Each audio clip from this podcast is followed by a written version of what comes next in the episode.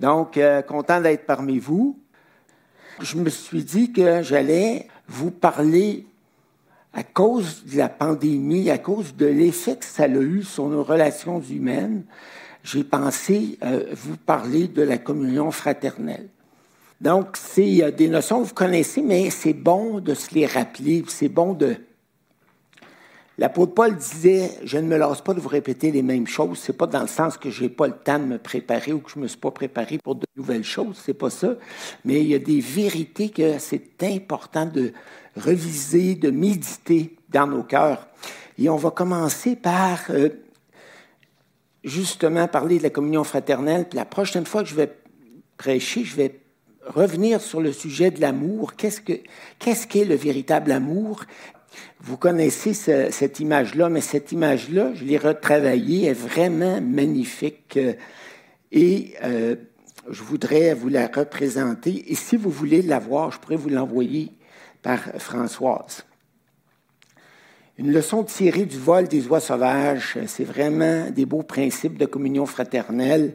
Vous êtes, vous, déjà demandé pourquoi les oies sauvages volaient en forme de V dans leur migration? Voilà la réponse. Dieu avait des bonnes raisons pour inscrire ce comportement dans leur instinct. En battant des ailes, chaque oiseau crée un courant ascendant favorisant les efforts de l'oiseau qui suit derrière. C'est merveilleux, ça. Un courant ascendant. Donc, ça les tire vers le haut. Ben, moi, j'ai connu le courant qui n'était pas ascendant, heureusement, mais quand tu fais du vélo, puis que tu te mets en arrière de quelqu'un, assez proche, là, ben, la personne éponge le vent, la résistance, puis c'est beaucoup plus facile de, pédaler. D'ailleurs, les, coureurs, euh, ceux qui font de la course là, en vélo, ben, ils se mettent en formation aussi pour euh, ne pas avoir toute la pression euh, du vent toute la résistance. Donc ça, c'est quelque chose de merveilleux. Dans une formation en V, toute la volée augmente sa capacité de vol de 71% par rapport à la capacité d'un oiseau qui volerait seul. C'est quand même pas rien, là. Si une oie s'éloigne de la formation, elle ressentira une soudaine résistance et un ralentissement en tentant de voler seul, ce qui l'incitera à revenir se joindre au groupe. Donc, ça les protège aussi de s'égarer, ça les protège de, se retrouver seuls dans leur migration. Comme les oies, les croyants qui marchent d'un seul cœur pour Dieu, qui marchent ensemble et se soucient les uns des autres, seront plus forts ensemble qu'isolé. Je ne vous dis pas que ça va être 71% exactement, mais quand même beaucoup plus fort. Quand l'oie qui est à la pointe du V se fatigue, elle change de position. Hein? Il n'y a pas d'orgueil mal placé, elle change de position et une autre vient la remplacer. On est tous fatigués tour à tour. Mais on est là pour aussi se soutenir, s'épauler, s'entraider. Quelle belle image, nous invitant à devenir sensibles et compatissants les uns envers les autres. Les oies à l'arrière de la formation criaillent et cacardent afin d'encourager celles qui sont à l'avant à augmenter la cadence. Intéressant. Elles ont besoin d'encouragement, les oies.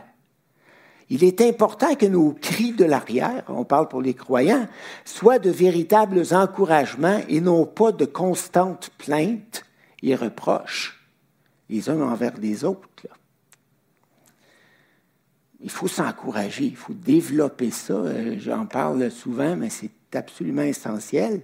Puis euh, il y a toujours un temps pour se reprendre, pour s'avertir, et on va en parler un petit peu tout à l'heure, mais, je pense que le plus important, c'est de s'encourager.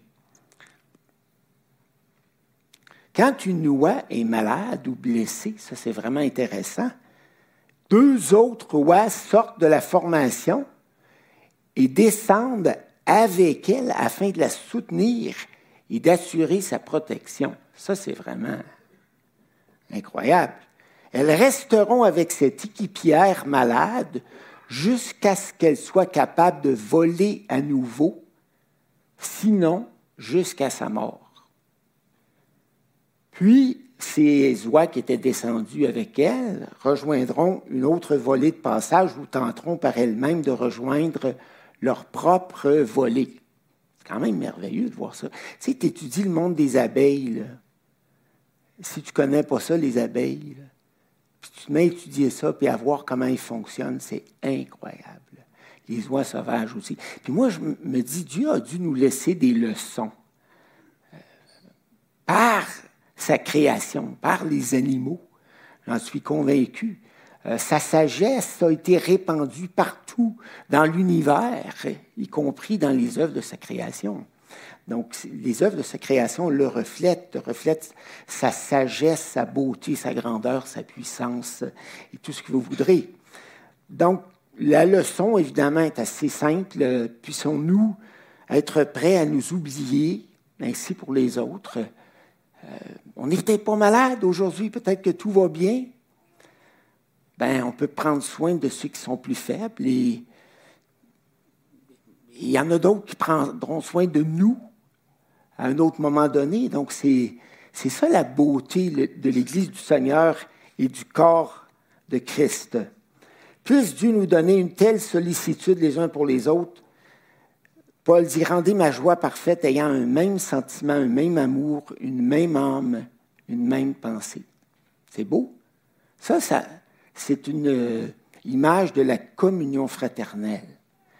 C'est important, la communion fraternelle, quand tu tournes dans les Actes, chapitre 2, versets 42 à 47, tu vois là un portrait fantastique de la nouvelle Église du Seigneur, sa nouvelle assemblée, dans le contexte de la nouvelle alliance, parce qu'ils viennent tous, selon les prophéties d'Ézéchiel et d'Isaïe, viennent tous de, Jérémie, ils viennent tous de recevoir le Saint-Esprit euh, qui s'est emparé de leur cœur.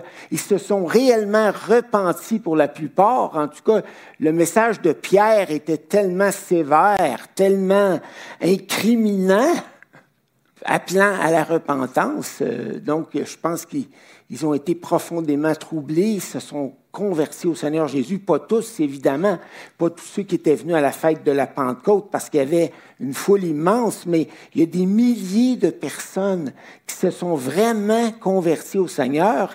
Et on les voit aller lorsqu'on regarde Acte 2, versets 42 à 47, qu'on va juste lire rapidement dans notre intro. Ils avaient soif de Dieu. Ils venaient d'entrer en relation avec le vrai Dieu. Ils sortaient du carcan religieux juif. Puis là, ils venaient de goûter à quelque chose de vivant. Le Dieu vivant qui était venu vivre dans leur cœur. Et ils avaient soif de Dieu de telle sorte qu'ils persévéraient dans l'enseignement des apôtres. Ils désiraient en savoir plus connaître ce Dieu merveilleux, le Seigneur Jésus-Christ, et ils avaient soif aussi de passer du temps ensemble, ils persévéraient dans la communion fraternelle. Et c'est quoi la communion fraternelle? Est-ce que c'est juste des croyants qui font des activités ensemble? Admettons que je suis un grand joueur de golf, puis je me pète un peu les bretelles en vous disant j'ai fait beaucoup de communion fraternelle cet été. J'ai été jouer avec, au golf avec des chrétiens pendant euh, dix fois, au moins dix fois, pendant les mois qui ont passé. Ben, vous pourriez me dire, oui, c'est vrai, vous étiez des chrétiens ensemble qui jouent au golf. Ben, c'est sûr qu'on a juste parlé du golf, mais c'est pas grave. On est croyants, puis on est allé jouer au golf. Mais ça, tu peux faire ça avec n'importe quel non-croyant. Et ça ne veut pas dire que c'est de la communion fraternelle. La communion fraternelle, c'est lorsqu'on se rencontre, les croyants, pas nécessairement pour partager des versets, des études bibliques, toujours, mais avec un désir de s'approcher du Maître et de, prendre soin les uns des autres dans nos différents besoins. Ça ne veut pas dire qu'on ne peut pas aller jouer au golf ensemble puis qu'on ne peut pas faire de la pêche, puis toutes sortes de choses comme ça, vous comprenez, mais il y a quelque chose de plus, il y a une intentionnalité euh, de, de, voir des frères et sœurs pour s'approcher du Seigneur. C'est, là que la, la communion fraternelle euh, est différente de simplement faire des activités ensemble ou même d'avoir des affinités avec euh, quelques croyants. C'est plus que ça. Ce qui, ce qui nous unit, c'est le fait que Christ vit en moi, Christ vit en toi, et, on aimerait le connaître davantage, et parfois on est faible dans notre foi, parfois on est tourmenté, parfois on est, on, on est euh, on a besoin d'encouragement, de consolation ou quoi que ce soit, puis au contact des frères et sœurs qui sont moindrement à l'écoute, moindrement sensibles, bien, on trouve ces richesses-là de Christ qui nous sont données. je ne suis pas en train de vous dire qu'il faut toujours parler à coups de versets. C'est pas ça. Ça fait du bien d'avoir un bon temps, là, relax, avec des frères et sœurs. Mais il y a une sensibilité spirituelle qui nous, qui nous euh, accompagne. Vous comprenez ce que je veux dire? De telle sorte qu'on ne parle pas juste de, des nouvelles profanes, on ne parle pas juste de la pluie et du beau temps, on ne fait pas juste des activités, mais, mais on a quand même euh, le désir de s'encourager s'il y a lieu, de s'instruire s'il y a lieu Jésus est là dans notre cœur. Il est notre passion et on veut le partager avec nos frères et sœurs. Donc, je vous dis ça parce que je ne suis pas en train de vous dire qu'on n'a plus le droit de vivre, puis qu'on n'a plus le droit de prendre un bon repas ensemble, puis, ce n'est pas ça le, point. Je pense que vous comprenez ce que je veux dire. Les gens qui se sont convertis à la Pentecôte, ils avaient soif de Dieu, ils avaient soif de communion fraternelle, et d'ailleurs, euh, ils prenaient des repas ensemble. Et, au milieu du repas, qu'est-ce qu'ils faisaient, le repas du Seigneur? Parce que la fraction du pain, la communion qu'on fait en Église, ils la faisaient lors de repas dans les maisons. C'est dans ce contexte-là que ça se faisait. Puis là, ils s'arrêtaient, puis là, ils centraient leurs euh, actions de grâce, leurs remerciements, leur adoration euh, sur le Seigneur Jésus. Donc, ils persévéraient dans l'enseignement des apôtres, dans la communion fraternelle, dans la fraction du pain, et leur cœur s'élevait ensemble vers Dieu. Et qu'est-ce qui se passait en réponse à cela? Il se faisait beaucoup de prodiges et de miracles par les apôtres. Le Seigneur était euh, à l'œuvre d'une façon magnifique parmi eux. Et le Seigneur faisait pas juste des miracles extérieurs, mais il, faisait, il avait fait des miracles dans leur cœur tous ceux qui croyaient étaient dans le même lieu et ils avaient tout en commun. Ils vendaient leurs propriétés et leurs biens et ils en partageaient le produit entre tous selon les besoins de chacun. Après la Pentecôte, là, ceux qui se sont convertis ne sont pas tous retournés chez eux. Peut-être que ça leur tentait plus de retourner chez eux à court terme parce qu'ils vivaient quelque chose de tellement grand, de tellement formidable qui ne pouvait pas s'en aller, il était collé là. Mais là, tu as toute une population à nourrir, à héberger et tout ce que vous voudrez. Donc, il y avait des besoins particuliers. Souvent, on utilise ce verset-là. Ils vendaient leurs biens et leurs propriétés, puis on, exhorte les croyants à faire de même, mais il faut quand même tenir compte qu'on est dans un contexte de, besoins particuliers.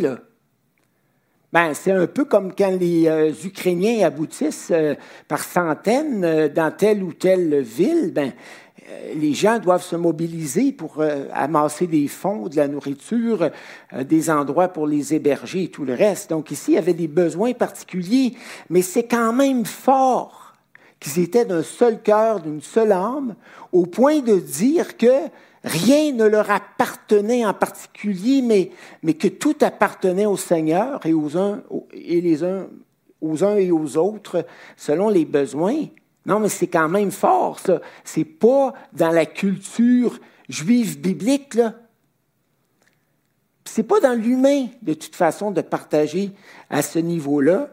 Et qu'est-ce qui est extraordinaire, c'est qu'ils étaient ensemble, le mot ensemble est là constamment, ils étaient chaque jour, chaque jour, c'est intense, chaque jour ensemble, tous ensemble, chaque jour tous ensemble, assidus. Et ça, c'est des mots d'intensité, le chaque, le tous, le ensemble, le assidu, mais tout ça ensemble au temple pour l'enseignement.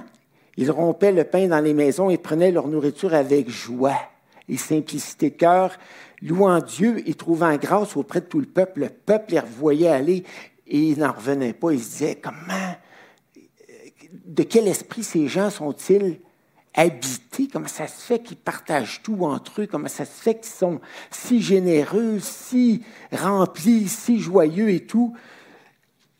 Et ce qui est merveilleux, c'est qu'il est dit à la fin du verset 27, et le Seigneur ajoutait chaque jour à l'Église ceux qui étaient sauvés. Pourtant, il n'y a pas été question d'évangélisation trop, mais c'est de l'abondance du cœur que la bouche parle, et ces gens-là devaient parler du Seigneur, devaient se faire poser des questions par les gens du peuple, puis ils répondaient. Mais, c'est vraiment le Seigneur qui se servait de leur témoignage de communion fraternelle et, et d'église exceptionnelle pour toucher le cœur des gens euh, qui les côtoyaient et qui devaient se dire, on aimerait ça vivre la même chose, nous aussi. Ça se fait, nous, on n'arrive pas à vivre cette intensité, on n'arrive pas à vivre cet amour incroyable, ce partage euh, de ce qu'on a. C'est, Voilà. Donc, euh, certains croyants aujourd'hui ne voient pas l'importance de se réunir avec d'autres croyants de façon régulière pour s'édifier et se fortifier avec le Seigneur, et cela pour diverses raisons. Certains vous diront que tous les outils d'éducation dont ils ont besoin sont sur le net. Des excellentes prédications, de bonnes conférences bibliques, des groupes de louanges chrétiens formidables et plus encore. mais qu'est-ce qui cloche dans ce raisonnement-là? C'est que la vie d'Église, c'est beaucoup plus que consommer euh, des, conférences, des, enseignements bibliques euh, ou de la musique chrétienne. Lorsqu'on se convertit au Seigneur Jésus, le Seigneur Jésus nous intègre, nous adopte dans sa famille, nous intègre dans sa famille de telle sorte que on est décrit comme étant un membre du corps. Et le corps, pour fonctionner de façon optimale, a besoin de l'ensemble de ses membres. Donc, euh, le Saint-Esprit nous intègre dans le corps de Christ, dans la famille du Seigneur, nous équipe de dons spirituels particuliers et nous demande de nous mettre au service les uns des autres alors, si moi je rencontre un croyant qui me dit Ah, ben moi je lis ma Bible euh, chaque jour, je fais des études bibliques même, euh, puis bon, je vais chercher les meilleurs prédicateurs sur le net et tout. C'est pas que je suis jaloux de ça, parce que je suis très conscient qu'il y a des prédicateurs extraordinaires sur le net et, je vous empêcherai jamais de les écouter. Mais, mais euh, si la personne me disait ça, je dirais oui, mais tu passes à côté complètement de ce que Dieu euh, t'appelle à faire. Tu ne joues pas ton rôle dans le corps de Christ. Pourquoi? Euh, pour diverses raisons. Euh, peut-être que le Seigneur t'a demandé ou t'a mandaté pour encourager les autres membres du corps, mais tu n'es pas là. Tu n'es jamais là.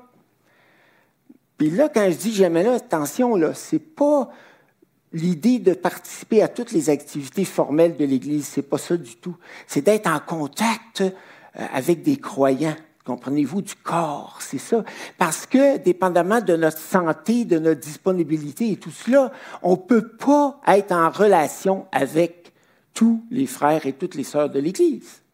Impossible. Et les églises varient évidemment en nombre. Tu as des églises beaucoup plus grosses où les, on a été, nous, aux États-Unis, dans des très grosses églises. C'est impossible de connaître tout le monde. Mais on appartenait à un petit groupe d'école du dimanche d'adultes et on avait un temps merveilleux avec ces gens-là. Puis on s'invitait les uns les autres, puis on allait ensemble euh, célébrer les anniversaires de, de, personnes non croyantes qui étaient dans des foyers de, de personnes âgées et tout. Donc, on servait le Seigneur ensemble, on étudiait la parole de Dieu ensemble, on mangeait ensemble, on avait du bon temps ensemble. Puis il y avait une, simplicité dans ce groupe-là, merveilleuse. Et il m'avait même demandé de leur enseigner euh, l'école du dimanche, mais j'avais très peu d'anglais. C'était, moi, je suis arrivé là, puis euh, les gens pensaient que je parlais anglais parce que j'étais canadien. Mais ils avaient oublié le mot canadien français. Alors, hein, je ne parlais pas l'anglais, moi. D'ailleurs, ils voulaient me donner un cours d'anglais, justement, ils ont dit ah, pas d'allure. J'avais passé un petit test, je l'ai coulé. J'ai prié de tout mon cœur. Une semaine après, j'ai repris le test.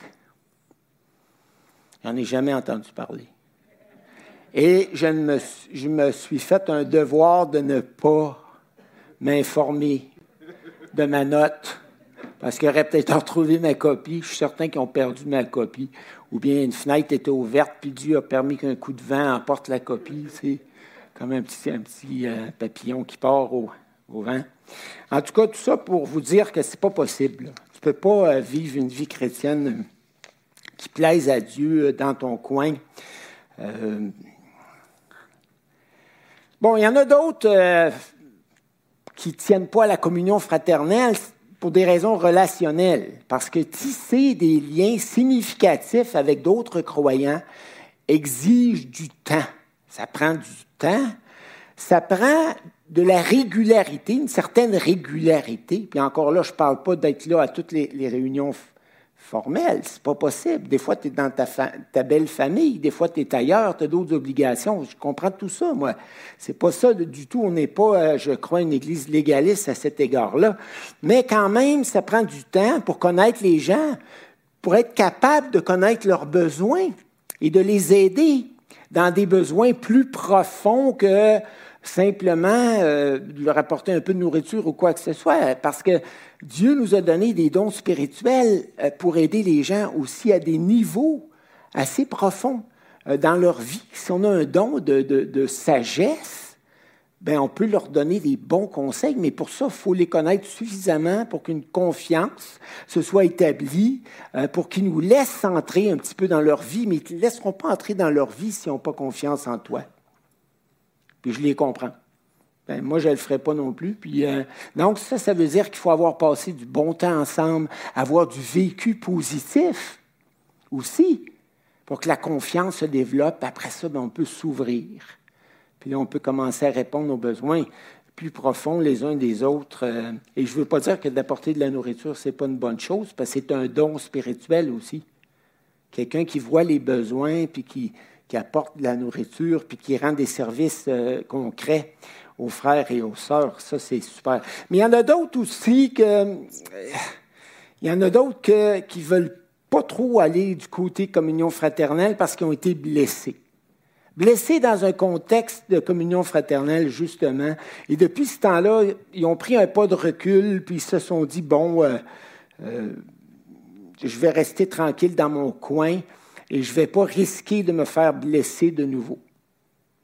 C'est classique, ça. il y a des gens vraiment là, qui sont euh, retirés, ils sont là, mais des fois, ils sont retirés complètement dans leur cœur, sont barricadés, puis ils ne veulent pas euh, s'ouvrir de nouveau.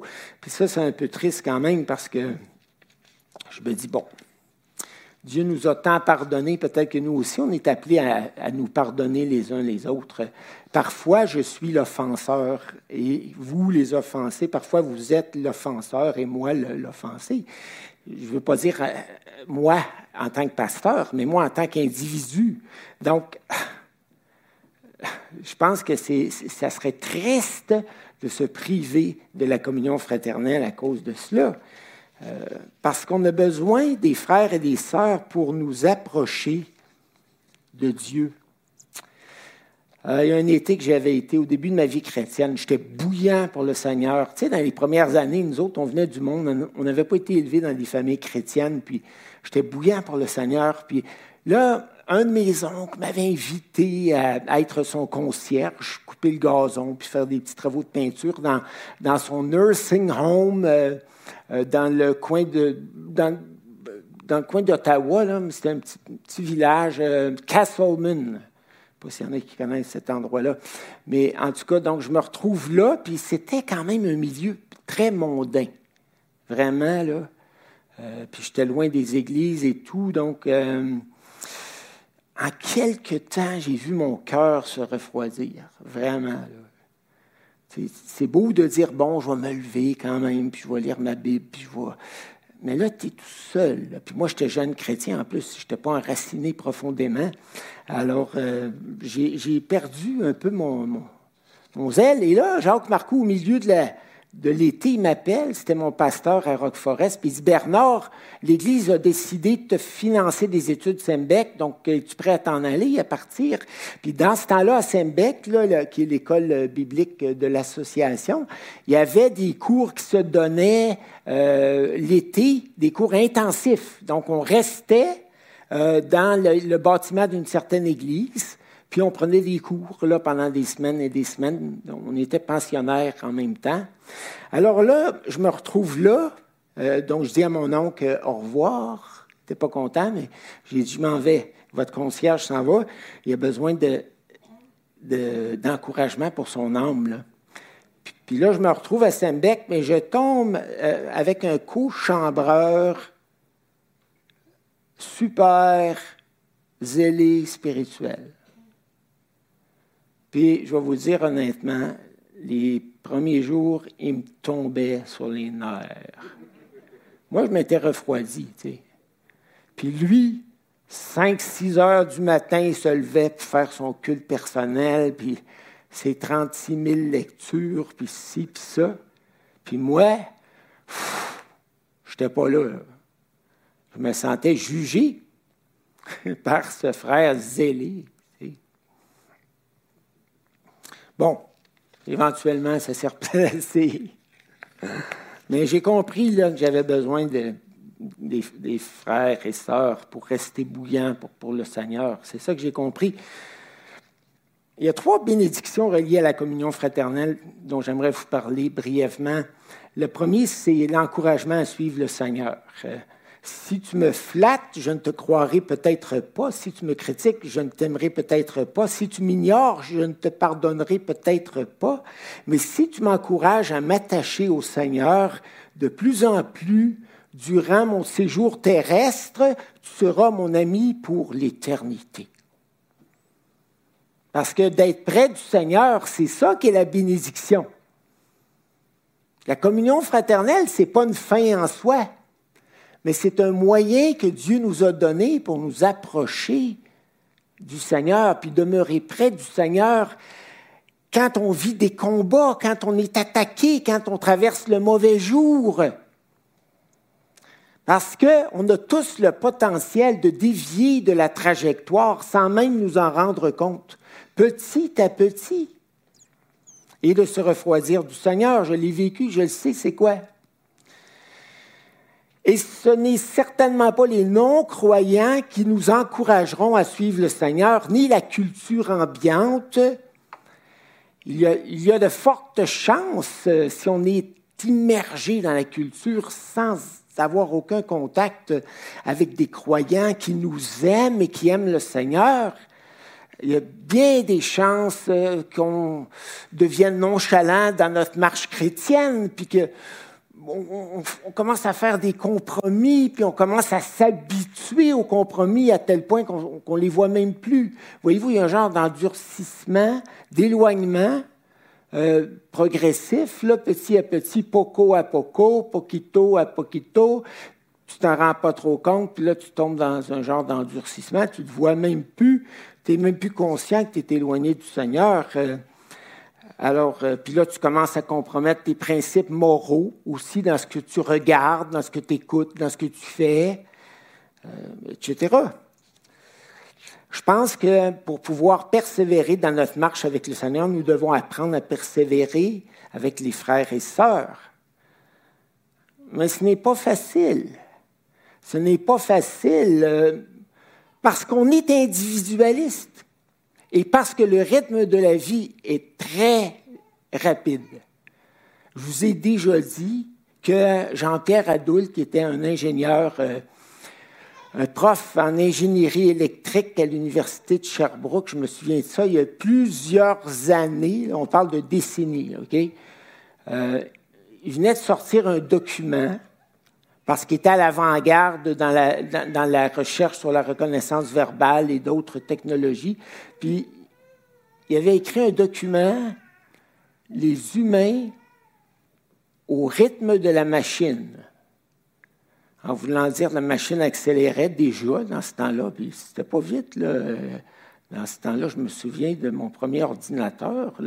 C'était vraiment pas vite que j'avais un Commodore 64, je crois.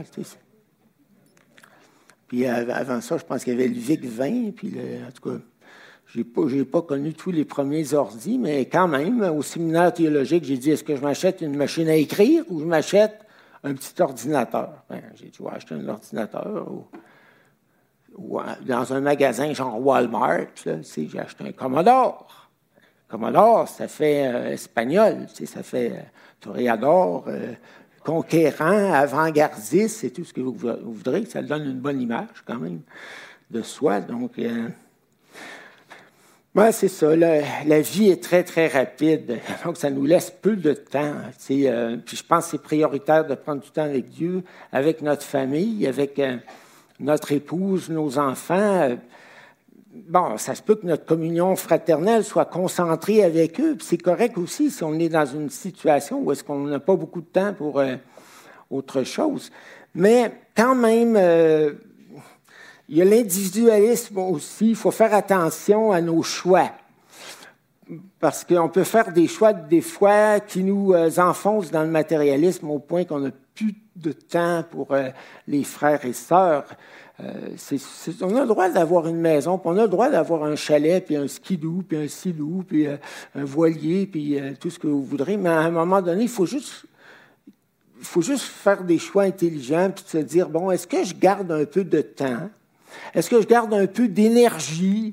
Est-ce que je garde un peu d'argent? Est-ce que je, un peu pour mes frères et sœurs dans l'Église, vu que je fais partie du corps de Christ, que je suis un membre du corps, puis que Dieu m'appelle à jouer un rôle auprès d'eux. Puis quand tu fais ce que Dieu veut que tu fasses, c'est le contexte où, ce que tu vois Dieu agir. Tu sais, des fois, les croyants aimeraient que Dieu se révèle à leur cœur. Ils aimeraient vivre des beaux moments de révélation, de jubilation spirituelle. Bien, la façon de les vivre, Fais ce que le Seigneur te demande de faire. Et si tu t'attelles à faire ce que le Seigneur te demande de faire, que ce soit facile ou difficile, mais tu sais que c'est ce que Dieu veut de toi et te l'a montré, et tu le fais avec persévérance, tu vas voir la puissance de Dieu à l'œuvre et tu, vas voir Dieu se révéler, puis ça va être magnifique. Donc, euh, les relations, bon, sont limitées parce qu'on n'a pas beaucoup de temps. Donc, relations avec la famille élargie, on n'a pas trop le temps. Avec la famille immédiate, bon, on a à peine le temps de se voir, d'approfondir, etc., etc., avec les enfants aussi. Donc, voilà. Euh, puis il y a le cocooning aussi. J'écoutais des, euh, des, des, réflexions là, de, psychologues qui disaient que la pandémie a rendu les introvertis encore plus introvertis. Parce qu'il y avait déjà un penchant pour l'introversion, pour de se retirer puis d'être bien dans, ce contexte-là. L'introverti, ce n'est pas un méchant, c'est simplement quelqu'un que, euh, qui, euh, qui trouve que ça prend beaucoup d'énergie pour être dans le public. Puis je le comprends. Moi, je suis un mélange d'introverti et d'extroverti. Donc, euh, quand j'ai dépensé mon énergie d'extroverti, ben là, j'ai plus le goût de voir de monde, puis j'ai le goût de me retirer, puis d'aller me reposer. Mais, euh, mais la pandémie, elle a comme accentué en tout cas ce, trait de caractère, donc il faut faire attention. Euh, la parole de Dieu euh, nous exhorte, nous encourage, on va dire, à cheminer avec les frères. Quelques versets. 1 Thessaloniciens 5.11, c'est pourquoi encouragez-vous les uns les autres. Euh, paracaléo, ben, faut pas faut pas prendre l'étymologie pour définir le sens d'un mot. C'est mauvais. Si M. Cochrane était encore vivant, il me dirait Bernard, il me taperait ses doigts. Il dirait, pas... Des fois, l'étymologie ne reflète pas le sens, mais paracaléo, c'est quand même appelé aux côtés de. Sais, quelqu'un qui est appelé à côté euh, d'un autre pour le soutenir, le consoler, l'encourager. Le paraclétos, c'est le Saint-Esprit qui est quand même consolateur, oui, mais celui qui nous accompagne. Là, si on reprend l'image de l'étymologie, on pourrait dire qu'il marche à côté de nous, qui marche avec nous au quotidien. C'est quand même, c'est merveilleux d'avoir un ami, une, ou des amis chrétiens euh, qui s'intéressent à nous, qui se soucient de nous, qui ont le goût de marcher à nos côtés, n'est-ce pas? C'est quand même un privilège. C'est un grand privilège. Hébreu 3.13, mais encouragez-vous les uns les autres, jour après jour, aussi longtemps qu'on peut dire, aujourd'hui, c'est intense ça, là. C'est intense, c'est pas juste une fois par mois, là. Afin qu'aucun de vous ne se laisse tromper par le péché et ne s'endurcisse. Hébreux 10, 25, ne prenons pas comme certains l'habitude de délaisser nos réunions ou d'arrêter de nous réunir. Au contraire, encourageons-nous mutuellement, et cela d'autant plus que vous voyez se rapprocher le jour du Seigneur, c'est-à-dire le jour de son retour. Est-ce que vous vous souvenez de moments dans votre vie chrétienne où la présence de frères et sœurs zélés dans votre entourage a fait la différence? moi, j'ai été béni de ce côté-là. J'ai été vraiment euh, entouré, bien entouré. Donc, euh, je n'ai pas à me plaindre. Donc, euh, l'encouragement à suivre le Seigneur, je n'avais pas tourné mes diapos, c'était le premier élément, les conseils et les avertissements que nous recevons de la part des frères et sœurs qui nous connaissent bien, nous encouragent la plupart du temps, mais nous aiment suffisamment pour nous avertir de temps à autre quand ils nous voient emprunter une mauvaise voie. Mais certains d'entre vous vont froncer les sourcils, et moi aussi je les fronce en entendant cela, parce que souvent on a été avertis par des gens qui ne nous connaissaient pas, euh, qui ne comprenaient pas euh, la situation qu'on était en train de traverser, puis qui ne se souciaient pas vraiment de nous parce qu'ils venaient jamais nous encourager. Mais lorsque ça a été le temps de nous avertir et de nous reprendre, bien là, euh, ils, sont venus en force. Là, et là, ah, ben, je savais pas que tu savais que j'existais. Bon, ah oui, oui, parce que j'ai vu quelque chose qui ne marche pas dans ta vie, là, puis il faut que je t'avertisse, puis il ne faut pas que tu dévies, puis ta, ta, ta, oui, mais mais là, c'est certain qu'il ne faut pas réagir aux fois où on a été mal averti pour dire qu'on n'a pas besoin de conseils ou d'avertissement. Mais, ce qui serait préférable, ce serait qu'on puisse encourager aux deux tiers ou trois quarts, puis de temps en temps, quand c'est nécessaire, donner un conseil pointu. Euh, une mise en garde, faire une mise en garde, par amour. C'est par amour. faut que tu le fasses par amour. Parce que tu aimes la personne, puis tu dis, bon, écoute, je t'aime, puis je, te vois déraper, puis tu t'en rends même pas compte. Puis, euh, ce serait important que tu... Euh, ben, tu n'es même pas obligé de déclarer quoi que ce soit. Fais juste poser une question à la personne. Donne-lui le bénéfice du doute. Ça aussi, ça fait partie de l'amour. Euh, tu, tu, peux dire, euh, bon, euh, est-ce que tu ne penses pas que tu travailles un peu trop? Là? Me semble que tu es super fatigué. Est-ce qu'il te reste suffisamment de temps pour ton épouse, tes enfants? Une question, des fois, c'est moins blessant que, bang, une accusation formelle. Faire attention. Mais l'avertissement est nécessaire, puis la parole en parle. Galate 6.1, frère, si un homme vient être surpris en quelque faute, probablement dans une situation évidente, vous qui êtes spirituels, ah, c'est les spirituels qui doivent exhorter euh, ou reprendre, mais pas, les, pas ceux qui ne le sont pas. Vous qui êtes spirituels, redressez-le avec un esprit de douceur. Prends garde à toi-même de peur que tu ne sois aussi tenté. Ça, à qui s'est adressé cette parole-là au spirituel? Prends garde à toi-même, ça veut dire demeure humble. Si Dieu te donnait un don d'avertir, de conseiller, de redresser, sois très humble, parce que toi-même, tu pourrais déraper dans d'autres domaines sans même t'en rendre compte. Alors, euh, mais quand même, il y a des versets comme les reproches d'un ami. Euh, prouve sa loyauté, sa fidélité, son amour loyal, alors que les baisers, les flatteries d'un ennemi sont trompeurs. un vrai ami, là, mais quelqu'un qui nous aime, puis on sent qu'il nous aime, puis on sent qu'il nous soutient, puis tout ça, parce qu'on a respecté la règle du trois quarts, un quart, bien là, à un moment donné, il y a quelque chose à nous dire, puis euh, on va le prendre beaucoup plus facilement. Mais on est orgueilleux. On est tous orgueilleux. celui qui m'avait conduit au Seigneur m'a dit, Bernard, ne, t'inquiète pas de devenir orgueilleux, tu l'es déjà. La seule chose qui peut t'arriver, c'est de l'être moins en cours de route. Donc, euh, c'est sûr qu'on n'aime pas ça se faire reprendre. Deux Chroniques 20, 4, 19, l'Éternel envoya parmi eux des prophètes pour les ramener à lui, mais ils n'écoutèrent point les avertissements que le Dieu amour leur envoyait, leur donnait.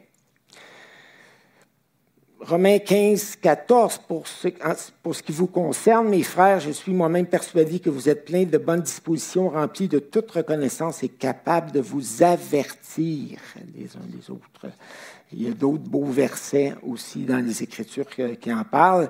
Un verset que j'aime beaucoup, un Thessaloniciens 5, 14. Nous vous en prions aussi, frères, avertissez ceux qui vivent dans le désordre. Mais ça, c'est publiquement, c'est des choses flagrantes. Là. Euh, ceux qui sont abattus, supportez les faibles, usez de patience envers tous ceux-là, tous ceux que j'ai mentionnés. Là. Parce qu'une personne, des fois, est prise avec un problème. Euh, ça peut être un problème d'impatience, de colère ou je ne sais pas quoi. Ça ne se réglera pas du jour au lendemain, surtout quand c'est des problèmes de caractère et que c'est là dans, notre, dans nos façons d'agir depuis euh, des fois 20 ans, 30 ans, 40 ans. Ben, il faut déloger ces, mauvaises habitudes-là. Donc, ça prend un peu de temps. Finalement, je termine avec l'amour fraternel. Euh, et j'aimerais juste dire qu'on est privilégié d'être croyant et je trouve que dans le milieu croyant, dans le milieu chrétien, il existe un amour incomparable.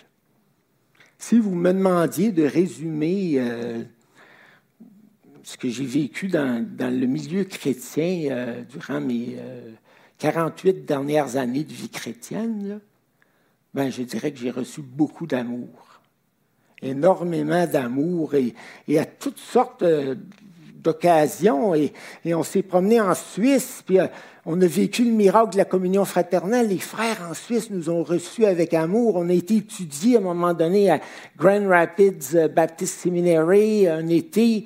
Euh, les gens là-bas nous ont accueillis comme euh, avec beaucoup d'amour. À Dallas, ça a été pareil. Quand on est arrivé pour la première fois, on avait une maison qui nous avait prêté une voiture. ils avaient même fait l'épicerie pour nous. Le frigidaire était plein. Il y avait un ragoût qui est en train de cuire sur le poêle. Et, tant d'autres bénédictions encore, vous comprenez? Si vous me dites, ben Bernard, euh, trouves-tu qu'il y a de l'amour dans le, milieu chrétien? Il y a beaucoup d'amour. Parce que souvent, les gens se plaignent et disent Ah, il n'y a pas d'amour ici, il n'y a pas, de, a pas de, de compassion, il n'y a pas ci, il n'y a pas ça. Ça se peut qu'on en manque.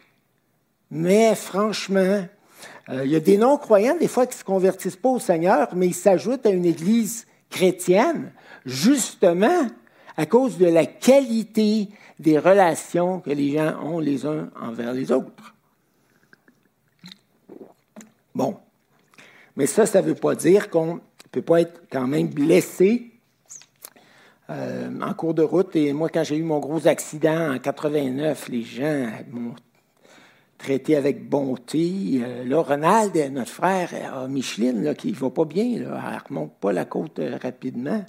Mais euh, il y a plusieurs personnes qui prient pour lui. Et il, y a, des gens qui l'appellent. C'est sûr, on ne veut pas l'inonder non plus, mais en même temps, on ne veut pas l'abandonner non plus. C'est comme. puis, on a vécu ça, l'amour. Avez-vous vécu de l'amour? Dans le milieu chrétien? Là, je ne peux pas croire que vous avez juste vécu des blessures, des, des, des abandons ou je ne sais pas quoi. Là. En tout cas, ça n'a pas été mon cas. Euh, et euh, j'oublie, j'oublie les, choses qui m'ont blessé. J'ai dit, bon Seigneur, je pardonne. Puis euh, c'est pas parce que pardonner est facile, mais c'est comme j'ai pas le goût de me concentrer là-dessus. Tu m'as tellement fait vivre de bons moments de communion fraternelle, Seigneur, de moments bénis, que moi, bon, je, suis très positif euh, face à mes frères et sœurs, puis je, les aime tous. Et je ne voudrais surtout pas garder d'amertume contre aucun qui m'aurait blessé. Euh, des petites suggestions en terminant. Entretenir une attitude d'amour plutôt qu'une attitude égocentrique. Avoir une attitude égocentrique, c'est entretenir dans son cœur mille et une attentes que personne ne pourra jamais combler. Euh, que ce soit ton conjoint, ta conjointe ou ton Église À l'opposé, avoir une attitude d'amour, c'est d'être là pour répondre aux besoins des autres. Regardez autour de vous, ouvrez les yeux, concentrez-vous sur les besoins des autres et vos frustrations personnelles vont disparaître. Euh, si toi, tu deviens l'ami de quelqu'un, tu ne manqueras jamais d'amis. Mais si tu pars en, t'assoyant dans ton coin et en disant, mais j'attends qu'on me voie, J'attends qu'on vienne me voir, qu'on s'informe de comment je vais, puis j'attends que, puis j'attends. Je te garantis la frustration. Il y a trop de gens qui attendent, justement. Mais si toi, tu arrives à quelque part, tu dis, bon, euh, j'attends pas. Je vais devenir, Seigneur, permets-moi de devenir un ami pour quelques-uns vers qui tu aimerais me, euh, vers qui aimerais m'utiliser me permettre d'établir des belles relations avec ces gens-là. Permets-moi de prendre l'initiative d'aimer, de sortir quelqu'un de sa solitude, peut-être d'aider quelqu'un dans ses combats. Conduis-moi, Seigneur. Je suis là pour t'aider, je suis là pour servir, mais pas juste pour recevoir. Là. Une autre chose, être prêt à passer par-dessus une multitude d'offenses mineures. 1 Pierre 4.8, avant tout, ayez les uns pour les autres un ardent amour, car l'amour couvre une multitude de péchés. Mais ça ne peut pas être plus clair. Tu n'es pas obligé à chaque péché de quelqu'un envers toi d'être offensé. Si tu as un bon pare-choc d'amour, il va être capable d'en prendre, sans que tu sois constamment offensé et arrêté. Ça prend un pare-choc d'amour pour continuer et de ne pas se retrouver constamment dans la, rancune. Et ne pas exiger, je termine avec ça, que les autres devinent nos besoins. Si vous avez besoin d'un coup de main, ou si vous êtes découragé et que vous aimeriez qu'un frère ou qu'une sœur vous visite, demandez-lui gentiment. C'est beaucoup mieux que de demander que d'attendre dans votre coin et en devenant amer parce que personne vient là.